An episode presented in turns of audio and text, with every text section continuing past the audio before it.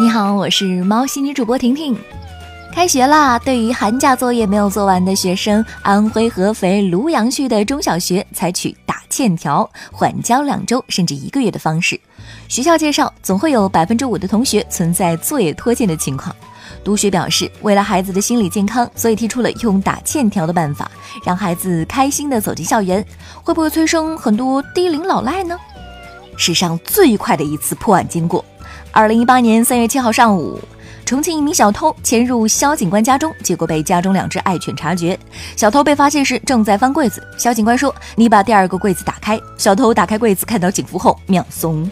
有网友赠诗一首：“翻箱倒柜入卧室，主在厅房犬先知。忽然发现警官服，跪地求饶后悔迟。”下面可能是史上最短的事故协商。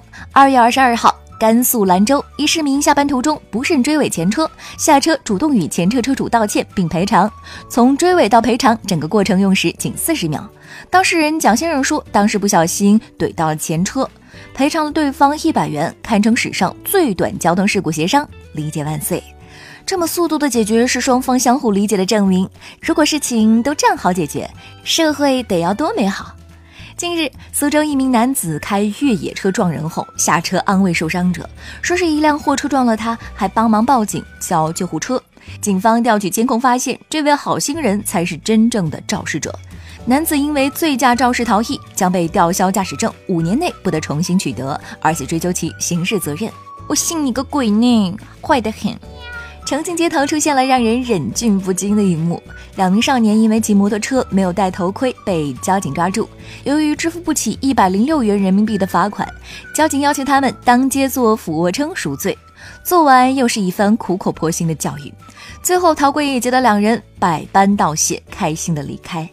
没钱交罚款就做俯卧撑？如果可以，估计有一半人会选择做俯卧撑吧。那大街上可就热闹了，培养了一波健身爱好者。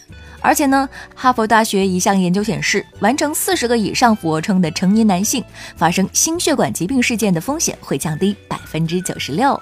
我是婷婷，今天的喵新闻就到这里。喜欢我的话，点击一下订阅专辑哦。